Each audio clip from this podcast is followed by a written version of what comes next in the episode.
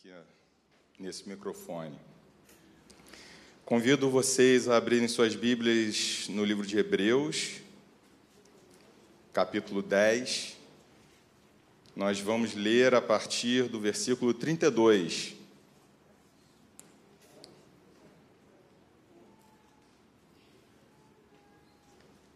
Essa carta aos Hebreus, ela é um tributo a Jesus. Ela mostra o tempo todo sobre a superioridade de Jesus, sobre a superioridade que ele veio trazer nessa aliança. Mas ela vem trazer uma exortação para a igreja daquela época. E a partir disso, ela ele vem diretamente contra a igreja, lutando contra um desânimo, um desânimo de falta de fé. Vamos ler o texto. Diz assim: Contudo, lembrai-vos dos primeiros dias em que, depois de serdes iluminados, suportastes uma grande provação e sofrimentos.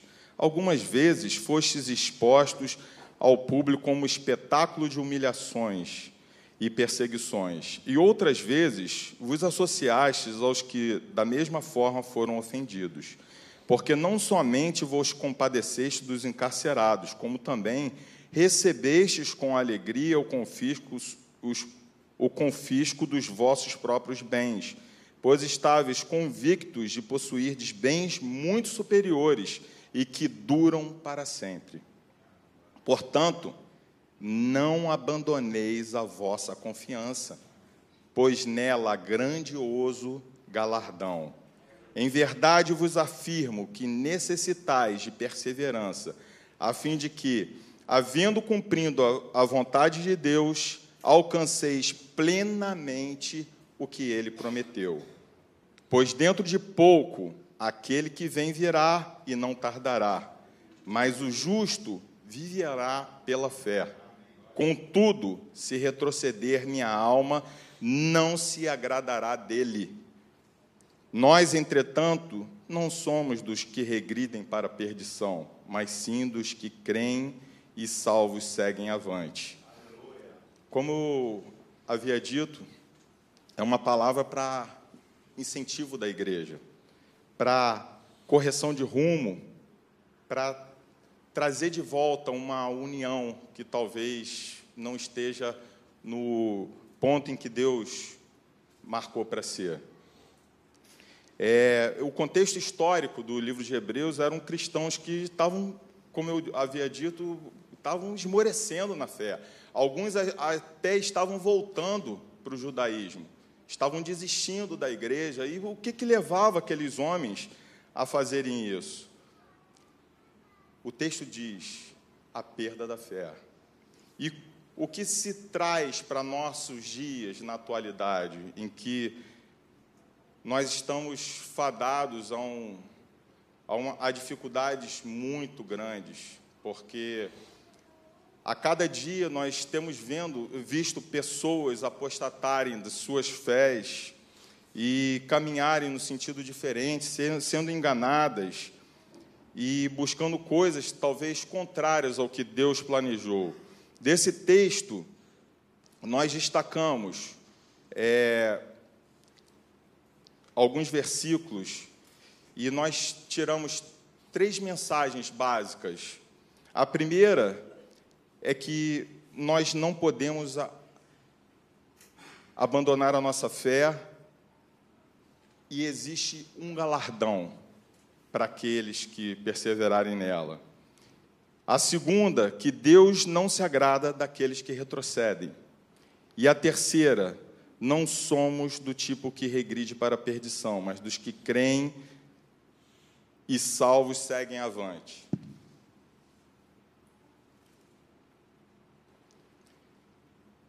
Então, como, como a, a gente pode seguir já falando sobre o galardão. O galardão é uma palavra que faz os nossos olhos, olhos brilharem, né?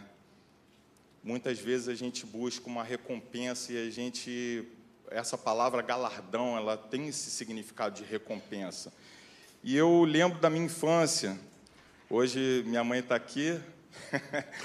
veio, veio ouvir uma palavra, eu acho que, não sei se por um acaso, veio nos visitar, né? E teve a coincidência de, de me encontrar pregando aqui. Mas Desde pequeno eu ouço essa palavra galardão e a gente vincula muito ela com, com, o final dos tempos, com a segunda volta de Jesus.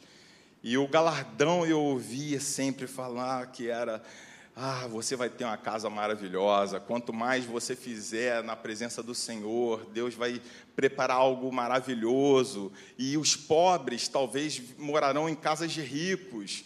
E os ricos que conseguirem ser salvos eles morarão em casas mais simples.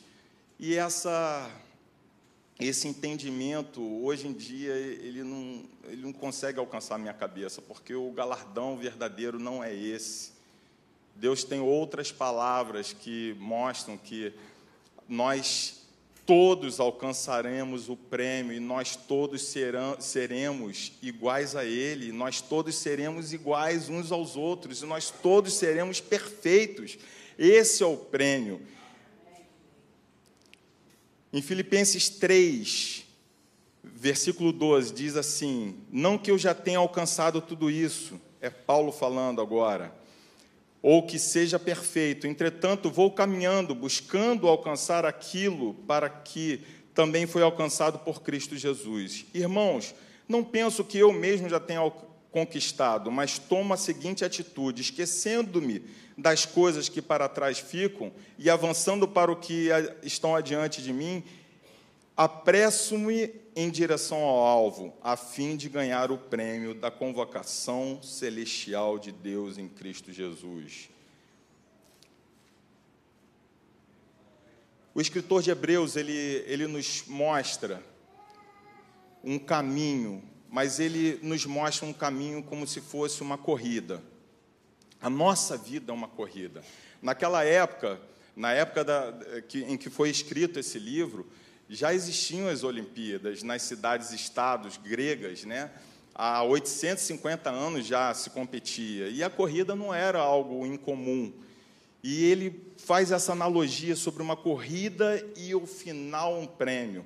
Então a gente hoje pode imaginar como se fosse uma ultramaratona, uma maratona de uma vida inteira, em que nós começamos a caminhar e nós temos que andar passo após passo e seguir numa direção para chegar naquela linha de chegada. E ao chegarmos naquela linha de chegada, nós vamos ganhar um prêmio. Todos nós, não é o primeiro, o segundo, o terceiro.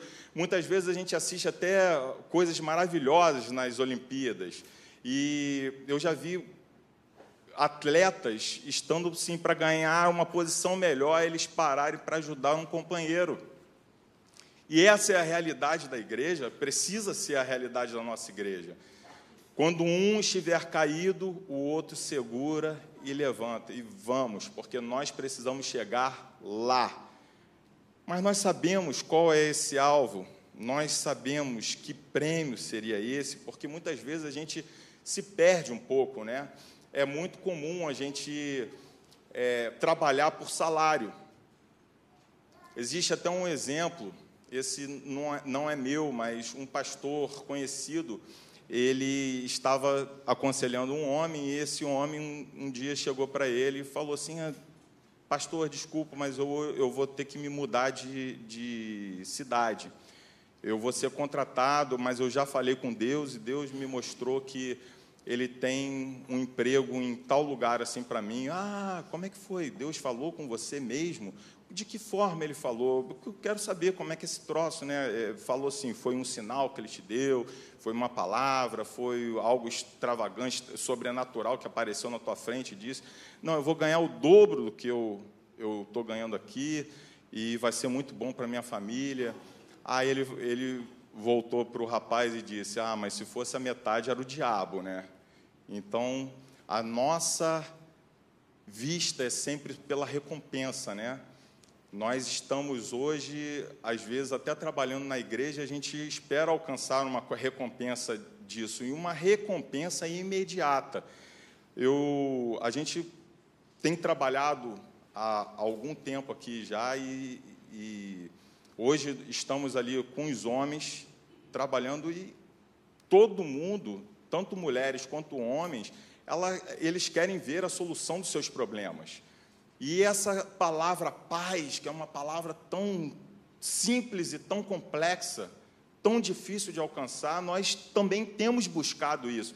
E isso talvez seja um prêmio imediato para as nossas vidas. Quem não quer ter paz? Mas a paz ela está destacada de várias outra, outras coisas que buscamos juntamente com Jesus.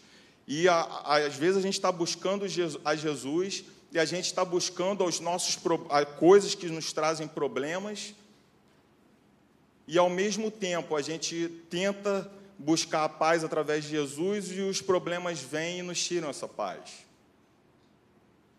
E o salário, ele não é esse salário que se que nós vamos receber imediatamente nas nossas vidas, mas é um salário que nós precisamos buscar naquela linha de chegada. Só que para chegarmos naquela linha, naquela chegada, nós vamos passo a passo angariar um ganho. Muitas vezes vai parecer uma derrota, mas o ganho é certo.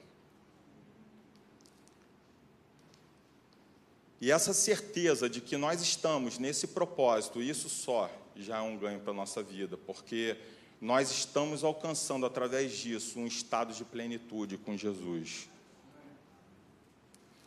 E a fé nada mais é do que conhecermos a Jesus. Uma pessoa que, hoje em dia, quem já viu Jesus aí? Ah, tive, tive uma visão. Cara, que legal. Mas Jesus falou para Tomé: Benditos aqueles que não viram e creram. Porque a fé é algo que não, se pega, algo que não se vê é baseado numa certeza de que nós não temos, se não for através dele. Uma convicção que nós precisamos ter, apesar de tudo que a gente vê. Muito mais real é o mundo que a gente não vê do que aquele que a gente vê. Porque o mundo que a gente vê hoje, principalmente com redes sociais, quanta mentira, quanta distração, quanta ilusão. E nós, às vezes, nos apegamos a essas coisas e não conseguimos ver aquilo que precisamos ver. E no momento que a gente enxerga Jesus e quem ele verdadeiramente é, caem escamas dos nossos olhos. E a gente começa a enxergar de uma maneira diferente. O nosso discernimento, ele muda. O nosso pensamento, ele muda. A nossa forma de ver as coisas, ela muda. Eu estava ali orando antes do culto e Deus falou profundamente ao meu coração. Como muitas vezes nós somos preconceituosos e olhamos para as pessoas e não temos a noção de quem elas realmente são, do que elas passaram para estar aqui hoje. E ela começou a me mostrar algumas pessoas e começou a me mostrar coisas que elas já, ela, elas já tinham passado até o dia de hoje. E eu, no mesmo momento, eu me prostrei e eu falei: Deus, misericórdia de mim. Porque eu não passei nem um terço, um décimo do, das dificuldades que essas pessoas passaram para estar aqui nesse dia. E a partir desse momento, Deus me fez diferente. Deus me fez enxergar diferente. Deus me fez amar diferente. Deus me fez contemplar, me alegrar. E quer prêmio maior do que esse? Do que a gente começar, através da fé, começar a ganhar algo que a gente, uma alegria que não estava presente no nosso ser. Irmãos, talvez nessa caminhada, o único testemunho que pode sobrar na nossa vida é que a gente nunca desistiu. Porque Jesus está mostrando agora e está dizendo para a gente que a gente precisa avançar, porque existe lá no final um prêmio maravilhoso, mas Paulo já falou em Romanos 13 que esse prêmio só vai ser dado lá. Nós não podemos ter aqui o, o que é completo lá, porque naquele dia seremos exatamente como Jesus é. Nós seremos, teremos um corpo transformado, nós não teremos pecado, a nossa carne não vai clamar pelo pecado, a gente não vai ter mais essa prisão. E é nesse momento que a gente vai chegar, que vai, a gente vai ter isso completo. Mas enquanto isso, nós precisamos, passo após passo, estarmos nos completando nesse sentido. O problema é que muitas vezes a gente desiste no meio do caminho. Paulo, no final da vida, em 2 Timóteo 4, 7 e 8, ele diz assim: no final, ele já está prestes a morrer. Quanto a mim, já estou sendo derramado como, vinho na oferta de libação. O momento da minha partida se aproxima. Combati o bom combate, completei a corrida. Olha, falando novamente de uma corrida. Perseverei na fé. Agora me está reservada a coroa da justiça que o Senhor, justo juiz, me concederá naquele dia e não somente a mim, mas certamente a todos os que amarem a sua vinda. Estava ouvindo um, a entrevista de um pastor conhecido, Theo Hayashi, da Zion, lá de São Paulo, e, e ele falava com o entrevistador. Alguns pastores, eles acham que no final da vida deles, terminar sem ter nenhum escândalo, é a vitória. É isso que Paulo está dizendo aqui. Terminar sem ter um adultério, sem é, ter desviado algum dinheiro da igreja, isso por si só já seria o suficiente para ele. Ó, oh, completei a caminhada, completei a corrida, guardei a fé. Mas no livro de Apocalipse, quando Jesus fala com as igrejas, e ela fala com a igreja de Éfeso, ela fala alguma coisa muito mais profunda do que isso. Tenho contra ti que perdeste o primeiro amor. E o primeiro amor é a essência de tudo nas nossas vidas. Tudo é consequência do amor que nós temos por Jesus. Então, muitas vezes a gente não se percebe, a gente está fazendo coisas erradas, a gente está caindo, a gente está abrindo mão para aceitar suborno para aceitar uma falcatrua. Ah, isso não tem nada, todo mundo faz. Mas é fruto de um amor que a gente um dia perdeu. Os convites são muitos, né? E talvez a gente não tenha a noção exata daquilo que está acontecendo com os nossos filhos, porque a mentalidade que está sendo derramada sobre os nossos filhos é algo perverso, cruel, demais, demais.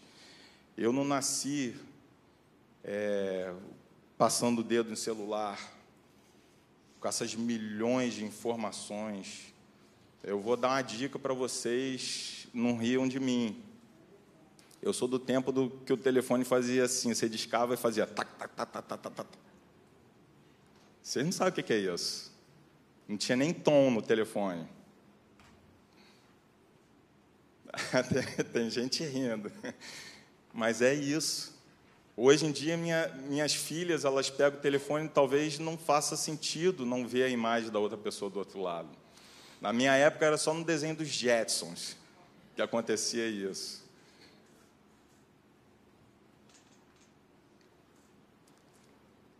Enfim, a gente tem trabalhado muito com os adolescentes e tem descoberto coisas assim que a gente não conhece, porque a gente é de um outro tempo. Mas existe uma mentalidade sendo propagada na, nessa geração e isso nos alcança também, que é uma mentalidade muito cruel. Outra coisa que eu tenho desmistificado na minha vida é sobre a marca da besta. As pessoas falam, têm muito medo de um chip, né, que vai ser implantado na, na, na mão, né, e na, na testa. E aí, cada ah, identidade digital, vai ser um chip. Ah, eu não boto de jeito nenhum, eu amo a Jesus. E Deus tem mostrado que o espírito do anticristo já tem implantado esse selo há muito tempo nas pessoas. Ela, ele diz respeito a pensamentos, a uma mentalidade, e ele diz respeito a ações. A mão seriam as ações, representando as ações, e a testa representando os pensamentos. Em escatologia é tudo muito complicado, é difícil a gente chegar num diagnóstico fechado sobre isso, mas eu não jogaria fora essa, essa informação e os nossos filhos já estão, já estão em dúvida sobre o que é certo e errado. E eu posso dizer uma coisa: existe o certo, existe o errado, e não importa a sua opinião. Importa se você conhece o que é certo e o que é errado, e se você aplica isso na sua vida. Mas chegará um dia que Jesus vai voltar, e ele vai nos dar essa bandeirada. E eu quero muito que todos nós estejamos juntos nessa bandeirada. Esse prêmio não é de uma pessoa, de outra, mas é de todos nós. Talvez para a gente entender o que é avançar, a gente precisa entender também o que é regredir. E a gente passa então para o segundo ponto. Deus não se agrada daqueles que regridem como a gente está falando de fé, né? A gente leva a crer que a regressão, se o avanço é a gente permanecer na fé, a regressão é a gente o quê? Perder a fé. E esse, essa regressão estando ligada à questão de perda de fé, como que a gente, a primeira pergunta que nos levanta é essa, como que a gente perde a fé? Ah, eu me batizei, eu aceitei a Jesus e eu comecei uma caminhada, conheci a Ele, Ele falou diretamente no meu coração e eu venho à igreja todo domingo, e isso é muito bom, porque eu encontro com meus irmãos, eu, eu saio daqui é, renovado, fortalecido, e eu acho que eu estou mantendo a minha fé. Mas o que, que a gente precisa fazer para perder a fé? É só isso? Para manter a fé, desculpa. É só isso? E essa semana eu tive uma experiência em que Deus falou comigo através do esporte. Jesus falava muito na época, através de coisas que eram cotidianas daquele povo, né? pesca, construção. E eu acho que o esporte é um assunto bem em voga entre nós, não talvez o, o esporte de rendimento, mas a atividade física que nos leva a manter né, um condicionamento mínimo, pelo menos. E vocês vão entender o que eu quero dizer. Eu, há quase três meses atrás, eu tive um, um, uma queda, minha bicicleta quebrou. E eu vinha desde novembro do ano passado, acho que sete meses contínuos, eu vinha é, praticando ciclismo. E vinha cada vez melhor, como nessa corrida. Eu ganhava cardiorrespiratório, eu ganhava músculo, e eu estava me sentindo muito bem, até porque eu tenho um problema no joelho direito de artrose. E eu, mas eu estava me sentindo bem, eu tinha perdido 6 quilos em sete meses, um, um, uma perda de peso assim é, considerável. E não era aquela perda de peso sanfona, né, que você perde rápido, mas você ganha rápido também. Mas eu perdi nesses, nesses sete meses 6 quilos. E aí, quando a minha bicicleta quebrou, eu enviei para garantia, porque tinha, foi o quadro que quebrou e a, tinha garantia. É, demorou quase três meses. Enfim, eu voltei essa semana a pedalar. E imaginem vocês o que, que aconteceu. A gente tem essas medições muito assim bem feitas, porque a gente tem aquele, hoje tem um monte de aplicativo, né, que você usa e ele mede o seu rendimento, o batimento cardíaco e tudo mais. E eu não conseguia nem perto do que eu alcançava antes. Da mesma forma, o meu peso, em três, menos de três meses, eu já voltei 3 quilos. Dos seis que eu tinha perdido, eu ganhei três. Então, estou num saldo de três ainda. Quero voltar aos seis. Mas é incrível que a, a Deus foi mostrando como que a gente perde é, mais devagar o peso e ganha mais rápido. Acho que as pessoas, tem gente, um monte de gente falando assim, porque é, é tão difícil, né? E eu acho que essa é uma regra para a nossa vida, porque é, é mais fácil comer batata frita do que alface, né? As coisas que são fáceis e que dão ganho rápido, dão estímulos rápidos, a gente até falava sobre, por exemplo, um refrigerante. Ah, um refrigerante, eu tomo um refrigerante hoje, eu tenho uma recompensa, como a gente pensa o tempo todo em recompensa, e eu tenho uma recompensa imediata. É difícil você pensar numa recompensa que só vem daqui a sete meses. Você pensa naquilo que te dá ganho imediato. E na fé é exatamente assim a gente vai perdendo a fé sem perceber. E basta fazer alguma coisa, diante desse exemplo que eu trouxe para vocês? Precisa fazer nada, só você ficar parado. Assim como eu disse, olha, eu até pratico outros esportes, eu não fiquei totalmente parado nesse tempo. Se eu tivesse ficado totalmente parado, ah, eu acho que eu já tinha ganhado 6 quilos de novo.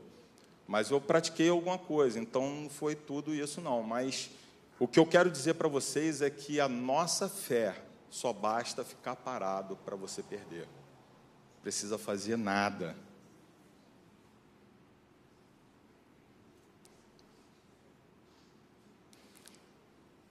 Em 1 Timóteo 4:1 diz assim: "O Espírito afirma expressamente que nos últimos tempos alguns se desviarão da fé, e darão ouvidos a espíritos enganadores e a doutrinas de demônios. Isso é para mostrar que essa profecia já está se cumprindo no nosso meio. O tempo da apostasia já é esse. As doutrinas de demônios, elas são pregadas na própria igreja, são doutrinas que falam que você é o centro de tudo, que as recompensas são o suficiente para te encher. Quando você está se distraindo da principal verdade que você tem que se esvaziar para você poder ganhar a sua vida. Você tem que entregar a sua vida para você poder ganhar ela.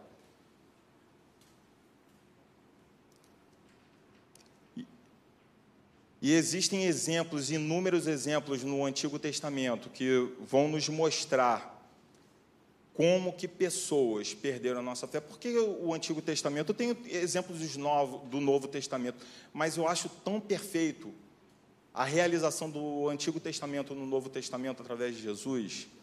A figuração do povo saindo da terra do Egito, que representava a escravidão, e caminhando para uma terra prometida, não é isso que a gente faz hoje?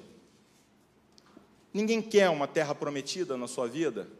O que, que é a terra prometida na nossa vida, se não um lugar de descanso, um lugar de paz, um lugar de alegria, um lugar de harmonia, um lugar de amor? E aquele povo caminhava, e a distância entre o Egito e a terra prometida era pequena. E eu creio assim que uns três meses dava para fazer com folga, caminhando o povo todo, montando acampamento, dá para chegar lá na frente. E foi mais ou menos isso que aconteceu. Eles chegam na frente, à frente da terra prometida, e o que acontece? Enviam espias para ver como é que era a terra.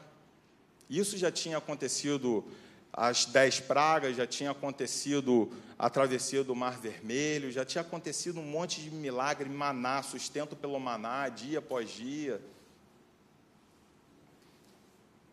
E em Números 14 diz assim: Então, quando os espias retornaram e deram a notícia, dez espias disseram que era impossível invadir a terra, porque existiam gigantes, o povo era muito forte, eles não iam conseguir alcançar a terra prometida. E dois, Josué e Caleb, eles dizem que não, que se Deus estava com eles e Deus fez aquilo tudo, Deus ia prosperar, fazê-los prosperarem. Números 14 diz assim: Então toda a congregação elevou a voz, puseram-se a gritar, e o povo chorou muito aquela noite, depois da notícia. Todos os israelitas reclamaram contra Moisés e Arão e exclamaram: Antes tivéssemos morrido na terra do Egito, antes morrêssemos todos nesse deserto. E porque Yahvé nos traz a essa terra para nos fazer perecer a espada, para entregar como presa ao inimigo e as nossas mulheres e as nossas crianças. Não nos seria melhor voltar ao Egito? E murmuravam um com os outros: escolhamos um líder e voltemos para o Egito. É muito fácil ver que nessa figuração de que a gente está caminhando para a terra prometida e nesse caminho a gente começa a ver algumas dificuldades e a gente começa a perder a fé é o momento que a gente não vê o propósito, a gente não vê o poder de Deus, a gente não acredita mais no que Ele pode fazer por nós. Ele, a gente talvez não acredite nem que aquela terra é boa, porque a perda da nossa fé nos leva a regredir a ponto da gente querer voltar para a escravidão. E é isso que acontece, não é lá fora, não. A gente está falando da igreja. A gente está tá falando de apostasia, de pessoas que tinham a fé, e que de repente começaram a perder, porque estagnaram. Não, não estou dizendo que a pessoa não nasceu de novo, mas porque teve uma experiência e não fez mais nada. E eu já vi pessoas tendo experiências lindíssimas com o Espírito Santo. Batismo no Espírito Santo, dons, visão, e de repente perder a ponto de voltar a um estado pior do que o inicial. E essa murmuração é um dos sinais que a gente pode trazer para a gente nos avaliar. Essa murmuração de reclamar, de achar que, poxa, o nosso líder está nos levando para um lugar errado. A gente está caminhando numa direção que de repente Deus não tem como sustentar.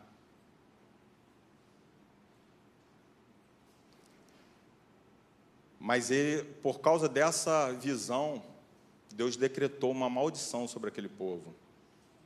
E vocês veem que a partir dessa murmuração e dessa escolha de não guerrear, de não colocar Deus à frente, algumas pessoas foram tarjadas como responsáveis por esse ato. E todas, o, número, o livro de números, ele destaca uma contagem do povo no início, uma contagem no final e nos mostra que todo aquele povo que tinha essa responsabilidade, não foi, foram só os dez espias, não foram só um ou outro que murmurou, mas todos aqueles que ouviram e que não tomaram as suas atitudes para se voltarem contra essa atitude, atitude pecaminosa, eles pereceram no deserto. Então, número de, o livro de Números ele mostra exatamente isso, que no início teve uma contagem e a, o decreto de Deus foi cumprido, que nenhum daqueles que perderam a sua fé entraram na terra prometida. E isso é um aviso para as nossas vidas, porque o, se a gente perde a nossa fé, a gente não tem como entrar na terra prometida. A gente vai morrer peregrinando no deserto. Em meio a essa peregrinação, ainda teve um outro ato que, em Números 16, esse foi assim um pouco mais forte. Alguns homens se levantaram porque começaram a olhar para aqueles líderes e começaram a achar que eles também eram líderes e que Deus não tinha colocado eles à frente. Diz assim em Números 16, a partir do versículo 1: Corá, filho de Izar, neto de Coate, bisneto de Levi, reuniu Datã e Abirão, filhos de Eliabe, e On, filho de Pelete, todos da tribo de Ruben. Encheram-se de arrogância, insurgiram-se contra Moisés, juntamente com 250 israelitas, príncipes da congregação, líderes respeitados e que haviam sido nomeados membros do concílio. Ajuntaram-se, pois, contra Moisés e Arão, exclamando-lhes: Basta, toda a comunidade, todos os seus membros são consagrados, e o Senhor está no meio deles. Por que então vos exaltais acima da Assembleia de Aver? Naquele mesmo momento é incrível como mostra assim como Moisés e Arão eles colocam o rosto em terra em sinal de temor a Deus e eles se colocam diante de Deus para que Deus escolha, para que Deus mostre. E Deus mostrou, aqueles homens foram engolidos pela terra. É, é uma coisa inimaginável. A terra abriu, as pessoas caíram, gritaram, a terra fechou, aqueles outros 250 foram queimados. É, coisa de louco. E sabe o que, que o povo fez a partir disso? Começou a murmurar: que injustiça! Vocês mataram os israelitas, isso é injusto. Isso... Sabe o que Deus fez? Lançou uma praga e matou mais não sei quantos mil. E essa morte me leva a crer que é uma morte, naquela época foi física, mas hoje é uma morte espiritual. Deus tem lançado dardos, talvez, em pessoas, e as pessoas têm morrido espiritualmente. E sabe qual foi a atitude de Moisés e Arão? Correr.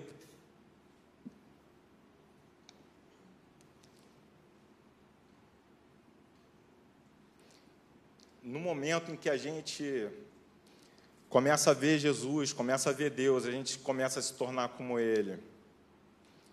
E se a gente diz que Deus é um Deus de misericórdia, aqueles homens eram homens misericordiosos, porque eles conseguiam ver que existia ignorância no meio daquele povo. E eles correram para o meio da congregação para levantar a libação e para que Deus parasse com aquela praga. E Deus parou.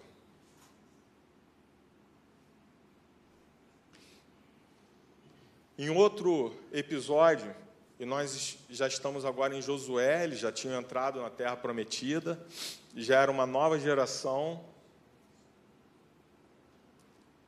e eles conquistam Jericó, e mais adiante eles vão batalhar contra Ai.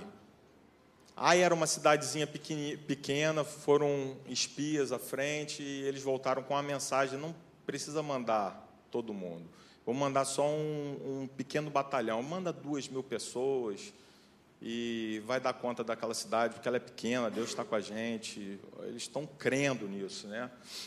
E eles vão, chegam lá, batem retirada, porque o povo de Ai faz, faz eles passarem vergonha.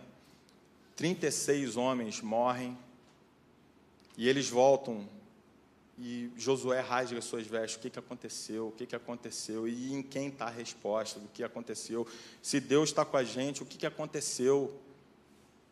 E o que, que aconteceu? Um homem tinha desobedecido, um homem tinha desobedecido enquanto invadiram Jericó. Quando tomaram Jericó, Deus falou assim: mata tudo, extermina tudo, tudo ali é maldito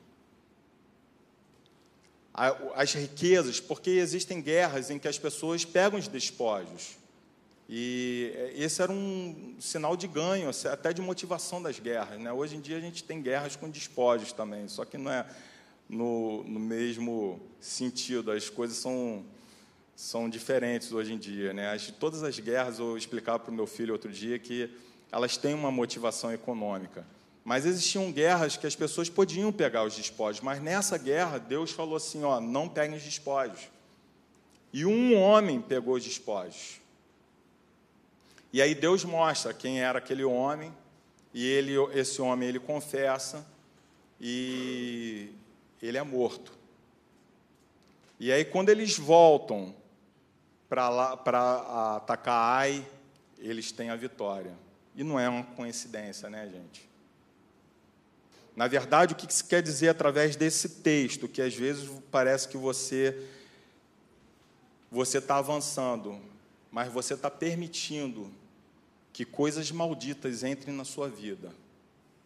E essas coisas malditas, elas estão acabando com a sua fé, sem você perceber. Sabe quando que você vai perceber? Quando você tiver no tempo de colher os seus frutos e aqueles frutos não vierem. E você vai perguntar: "Mas Deus, por quê? Por que, que aqueles, esses frutos? Cadê a sua promessa, Senhor? Por que, que meu filho se desviou? Por que, que meu emprego não veio?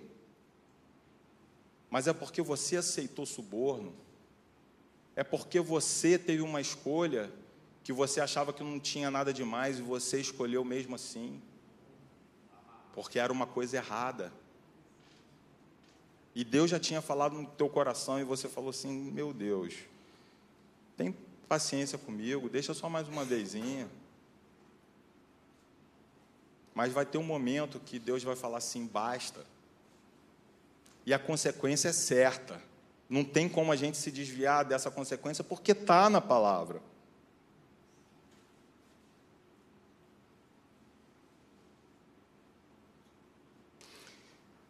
Um outro exemplo de regresso, e esse é um exemplo que eu tive que pensar, porque me veio o texto à mente e eu falei: Deus, caramba, isso é um regresso também? É um regresso. Você vai ver, eu vou te mostrar. Fala em Juízes 7, na, no episódio em que Gideão estava para exercer uma batalha e ele reuniu o povo. E tinham cerca de 30 mil soldados. E diz assim: Então Yahvé ordenou a Gideão: O povo que está contigo é numeroso demais para que eu entregue Midian nas tuas mãos, a fim de que Israel não caia em soberba e venha orgulhar-se em detrimento da a minha pessoa, alardeando que a sua própria força o livrou. Agora, pois, proclama aos ouvidos de todo o povo: quem estiver tremendo de medo, volte e observe do monte Gileade. Então, 22 mil homens decidiram partir e ficaram apenas 10 mil. Contudo, o Senhor voltou a, voltou a falar com Gideão: Este povo ainda é muito numeroso, faz-os descer à beira da água e lá os provarei para ti. Aquele de quem eu disser, este irá contigo, este contigo irá. E todo aquele de quem eu disser, este não irá contigo, esse não irá. É Deus escolhendo as pessoas, tá? Até então Gideão não sabia. Gideão, pois, levou todos os seus soldados à beira d'água, e o Senhor lhes orientou: Separai todos aqueles que beberam a água, lambendo-a, como faz o cachorro. Todo aquele que se ajoelhar para beber, tu o porás do, do outro lado. O número daqueles que lamberam a água, levantando as mãos, a, a boca, foi de trezentos homens. Todos os demais se abaixaram de joelhos para beber.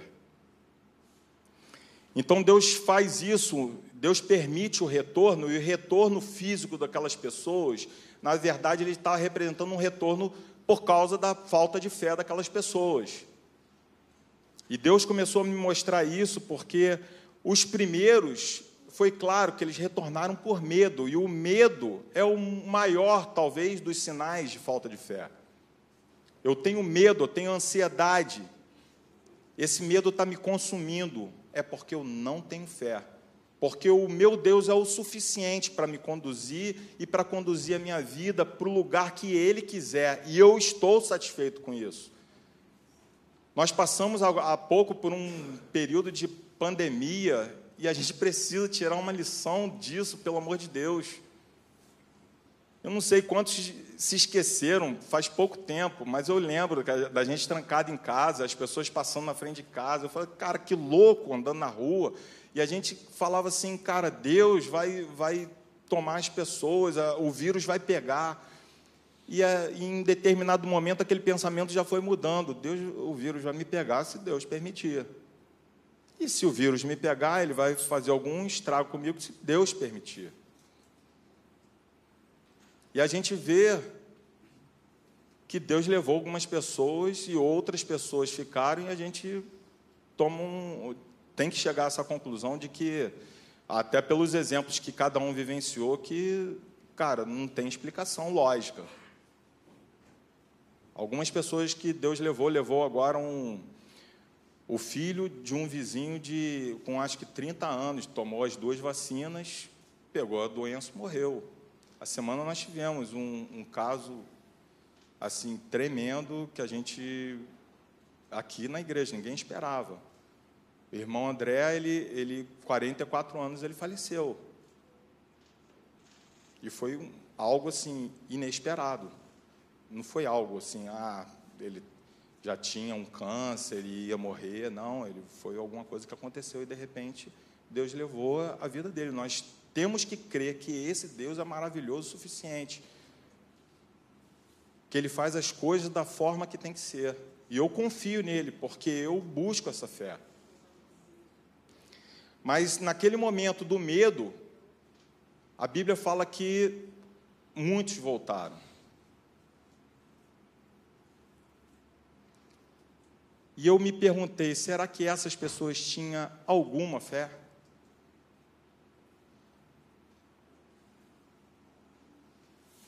Mas outros ficaram, e cerca de 10 mil pessoas ficaram ali ainda.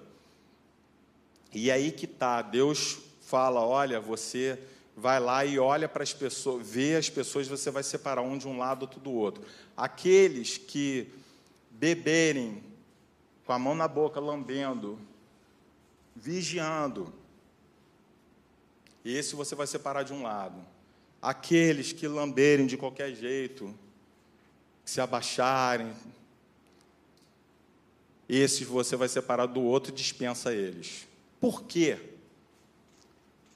Porque existia uma grande diferença entre o que eu falo e o que eu penso. A minha atitude, ela precisa espelhar a quem eu sou verdadeiramente. Porque eu posso falar, eu amo a Deus, mas com seus lábios dizem que me amam, mas os seus corações estão longe de mim. E aquela fé, parece que ela resplandecia naqueles homens que, que levaram e continuavam vigiando. E os outros, Deus falou, esses são apenas religiosos. São pessoas que frequentam a igreja, que acham que estão cumprindo com um dever e que estão buscando apenas recompensas. Mas esses, esses eu não quero. Você vê que não foram. Os primeiros desistiram, eles falaram: Eu não quero. Eu tenho medo, eu assumo mesmo. Mas os segundos não. Foi Deus que tirou.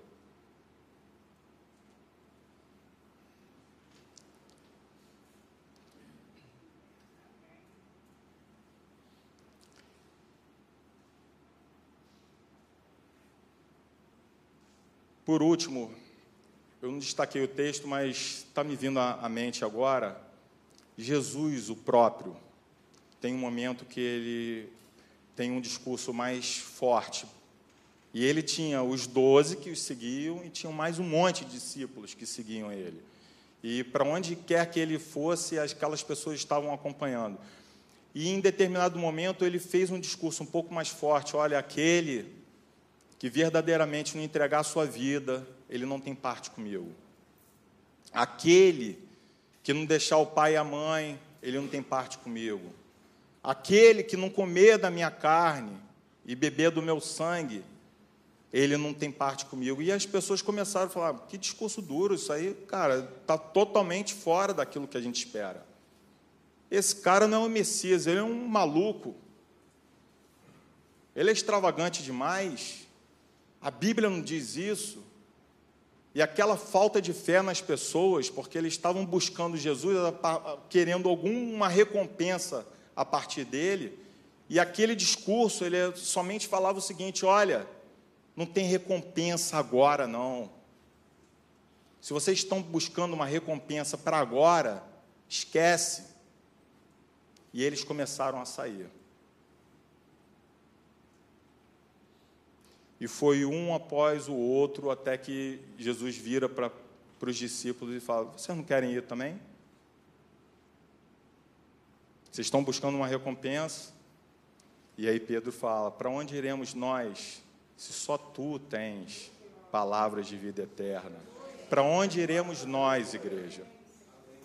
Se não forem essas palavras, não existem outras palavras que podem nos saciar. A gente pode até alcançar alguma recompensa, mas essas recompensas vão ser vazias nas nossas vidas. E eu posso dizer que entre esses homens que pecaram, que desfaleceram na fé, existem alguns sintomas visíveis neles que a gente pode chegar a uma conclusão. É uma visão todos eles tinham visão distorcida daquilo que Deus estava fazendo. Eles estavam a visão distorcida, ela nos leva a sair da direção. Ela nos leva a querer lutar com as nossas próprias forças.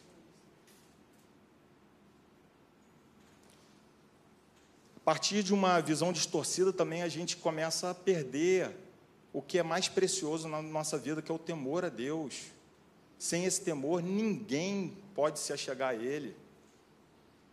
A gente precisa desse temor para ter a sabedoria de vida.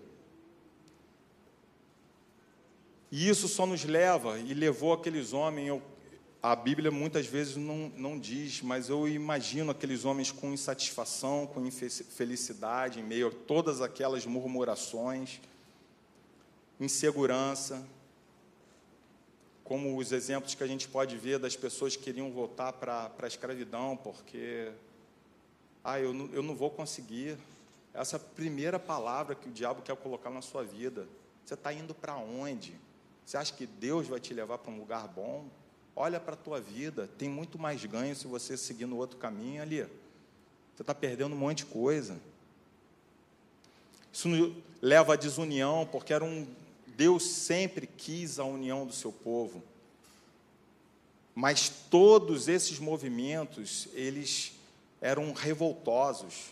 Eram movimentos que levavam à separação, à divisão. E por último, a desgraça os frutos ruins, pela, a partir de uma falta de fé, da perda da fé, da caminhada, da regressão, Deus fala que não se agrada. E não tem como a gente ter fruto bom a partir disso. Os frutos ruins vão surgir. Amém? Em Hebreus 3, 7, 14, e vou ler o 19 para completar, para mostrar que eu estou pegando os, os exemplos do Antigo Testamento mas como que o livro de Hebreus, ele lembra exatamente desse tipo de exemplo. Assim como proclama o Espírito Santo, hoje, se ouvires a, a sua voz, não endureçais o vosso coração, como ocorreu na rebelião, durante o tempo da provação no deserto, onde vossos pais me tentaram, pondo-me à prova, ainda que durante, durante 40 anos tenham contemplado as minhas obras. Por esse motivo me indignei contra essa geração e declarei: o coração destes está sempre se desviando e não reconhecendo os meus caminhos. Sendo assim, jurei na minha ira: estes jamais entrarão no meu descanso. Irmãos, tende muito cuidado para que nenhum de vós mantenha um coração perverso e incrédulo, que se afaste do Deus vivo. Pelo contrário, exortai-vos mutuamente todos os dias, durante o tempo que se chama hoje, de maneira que nenhum de vós seja embrutecido pelo engano do pecado, porque passamos a ser participantes de Cristo, desde que, na realidade, nos apeguemos até o fim à fé que nele depositamos desde o início. Versículo 19: Concluímos deste modo que não lhes foi possível ter acesso a terra prometida por causa da incredulidade. Ah, mas irmãos, nós não somos esse tipo. Nós somos daqueles que seguem avante. Nós não somos daqueles que regridem. Se houve algum regresso na nossa vida, isso precisa ter sido um acidente, uma correção de rumo. Mas a gente Cara, está aqui, eu creio, todo mundo que está aqui está para avançar. Nós estamos aqui para seguir adiante, para a gente ter a fé e uma fé maior a cada dia. É o que vai nos trazer testemunho. Ela vai fazer nos materializar não o que somos, mas nós vamos materializar o poder de Deus em nossas vidas. Nós vamos começar a falar com as pessoas e os nossos olhos vão brilhar. A cada dia, enquanto nós buscarmos a face do Senhor, nós nos pareceremos cada vez mais com Ele. E nós vamos experimentar, nós vamos vivenciar, nós vamos manifestar, nós vamos conhecer da revelação dele. É incrível, se você tem alguma dúvida na sua vida, se você está no caminho certo, vê se Deus está revelando. Vê se Deus está renovando a revelação dele na sua vida. Se Deus está relembrando a você sobre o amor que um dia você teve e você deixou. Não por um acaso, mas Hebreus 10, e eu li o finalzinho do capítulo, o capítulo seguinte de Hebreus 11, ele fala sobre homens da fé. Ele vai citar exemplos, ele vai definir o que é fé, e ele vai trazer alguns personagens do Antigo Testamento, homens que tiveram chances de ser tragados pelo mundo, mas tomaram uma direção contrária.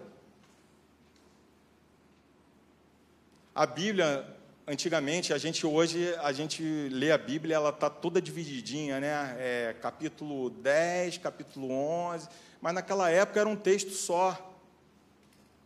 E hoje em dia a gente até tem subtítulos, né? Que as pessoas dão um subtítulo que é muito legal didaticamente.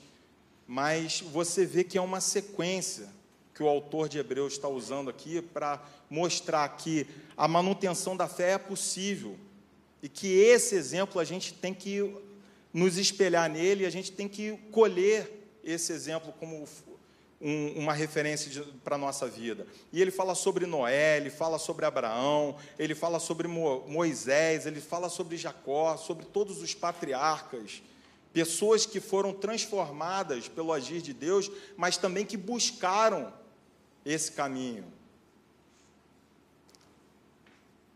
E eu consigo traçar desses personagens, e aí eu acho que a gente também tem que ver se a gente tem esses traços, pessoas que tiveram escolhas extravagantes.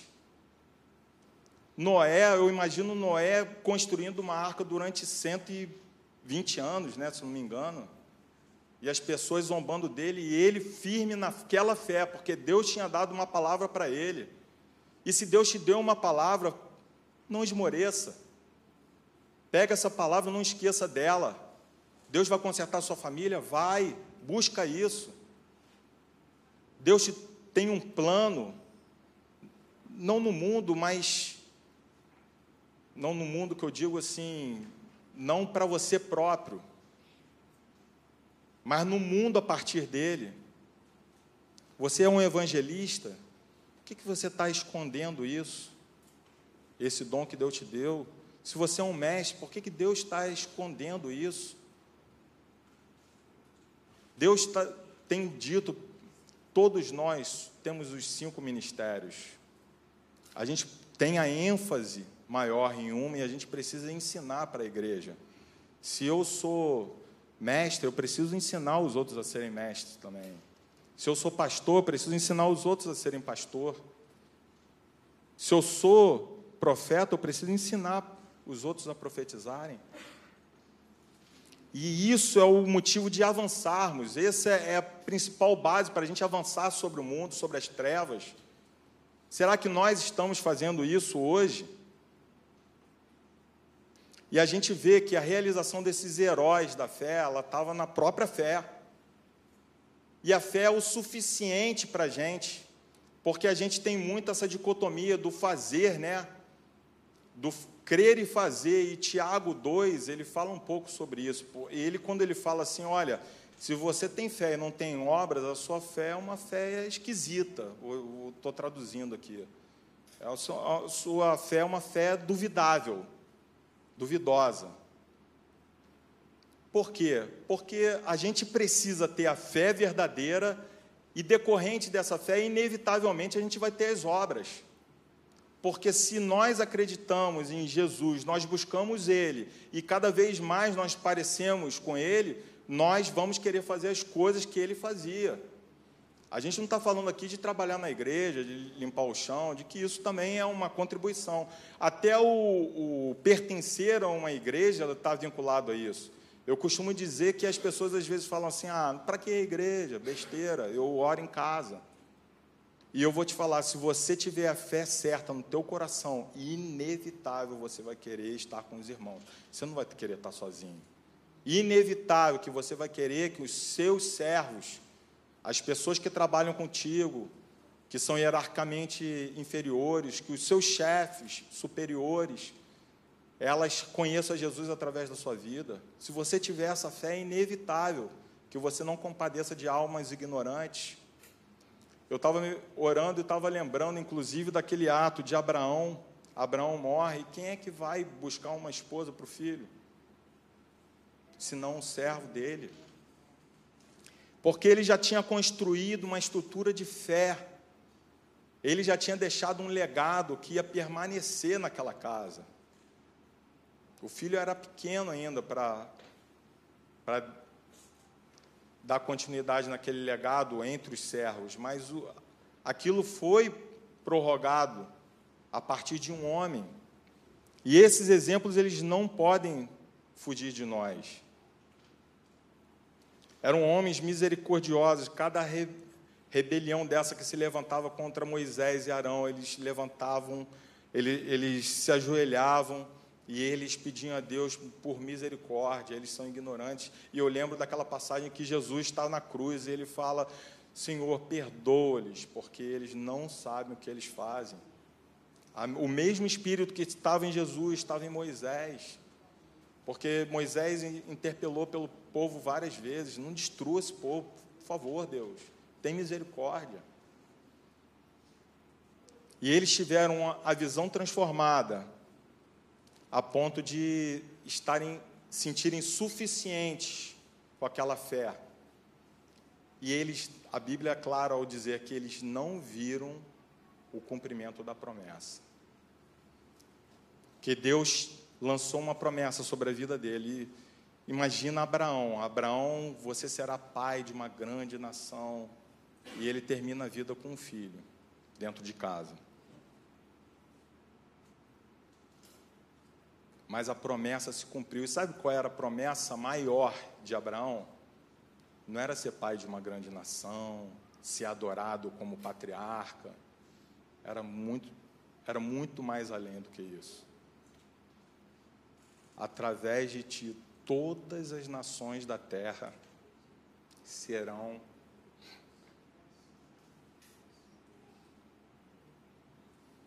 Essa é a promessa que Deus tem para nossas vidas. Todas as nações da terra serão abençoadas a partir das nossas vidas. Amém. nosso movimento de crescimento ele precisa ser um, como uma espiral. Já viram uma mola? A mola vai fazendo assim. A gente pode voltar, ajustar o caminho. Deus falou algo novo para a gente e a gente ajusta, mas nunca deixa de caminhar na direção da, da linha de chegada. Deus nos fez para isso. Existem dois tipos de pessoas, como nós falamos hoje: as que regridem e a gente não precisa fazer nada para isso e as que seguem avante. Nós somos esse. Para finalizar, eu vou ler um texto em Oséias 6,3 que diz assim: Conheçamos e prossigamos firmemente, adorando e conhecendo Yahvé, o Senhor. Tão certo como nasce o sol, sua vinda ocorrerá sobre todos nós, como as boas chuvas que vivificam a terra nos tempos apropriados. Em 2 Coríntios 3,17 diz assim também: O Senhor é o Espírito, e onde quer que o Espírito esteja, ali há liberdade. Mas todos nós que, com a face descoberta, contemplamos, como por meio de um material espelhado, a glória do Senhor, conforme a Sua imagem, estamos sendo transformados com glória crescente na mesma imagem que vem do Senhor, que é o Espírito. Amém. Igreja, eu vou, eu quero fazer um tempo de oração. E eu quero fazer um apelo a você hoje aqui. Existem pessoas que de repente estão desanimadas, que desfaleceram na fé, que tiveram aqueles sonhos interrompidos, que estão clamando por algo novo nas suas vidas. Esse é o tempo. É o tempo da, da gente falar. Você não vai vir aqui para receber uma oração. Sabe por quê? A sua oração é mais importante do que a minha oração sobre você. Deus está falando para você agora assim: retoma o seu tempo de oração comigo.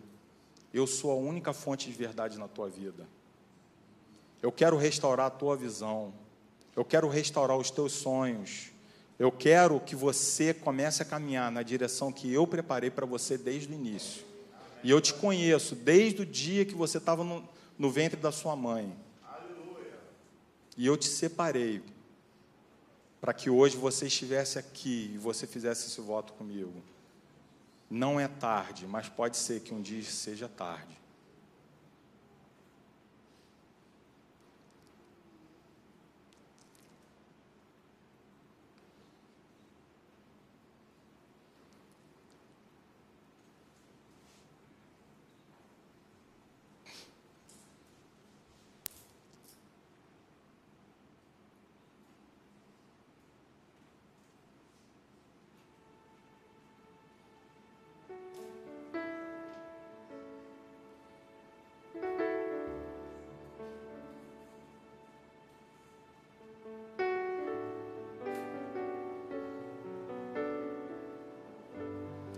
Deus um dia falou comigo.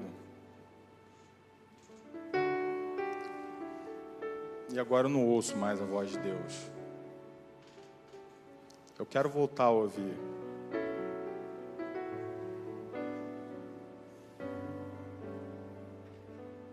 De repente, nada para mim é suficiente. Eu tenho estado insatisfeito com tantas coisas. Eu ando na rua, eu só consigo ver o que me prejudica. Eu não consigo mais ver as pessoas, a necessidade delas. Porque hoje em dia eu tenho olhado muito mais para dentro de mim e eu nem me percebi disso. Os meus músculos estão atrofiados, eu não consigo falar mais dizendo que eu falo por Deus.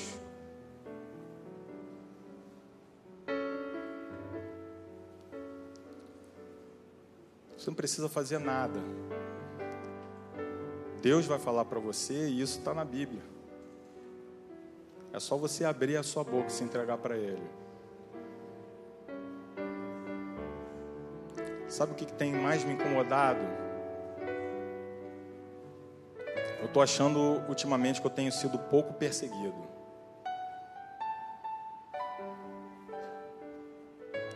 E se eu estou sendo pouco perseguido é porque talvez eu não esteja exercendo aquilo que Deus preparou para eu exercer.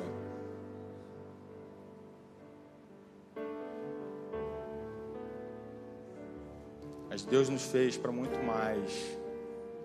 Como eu disse, talvez no, no final da vida a gente chegue e a gente fale assim: o meu testemunho é esse, eu nunca desisti. Sabe o Augusto? Tentaram derrubar ele várias vezes, mas ele nunca desistiu. Sabe o Isaías? Ele nunca desistiu.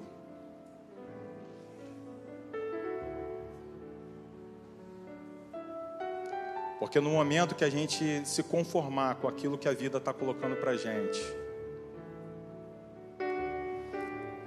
acabou. Vai ter um tempo que vai ser igual aquele tempo de Gideão. Deus vai separar somente aqueles. Você sabe uma coisa que ficou assim, é bem curiosa, que eu fiquei refletindo sobre isso. De um povo de 30 mil, ele separou 300. Sabe que proporção é essa? 1%. Só que a nova aliança é muito superior à antiga. E essa proporção, ela eu rejeito ela. Ela não é do nosso meio. Muito pelo contrário. Deus vai separar muito mais. Deus quer separar 100% para a batalha.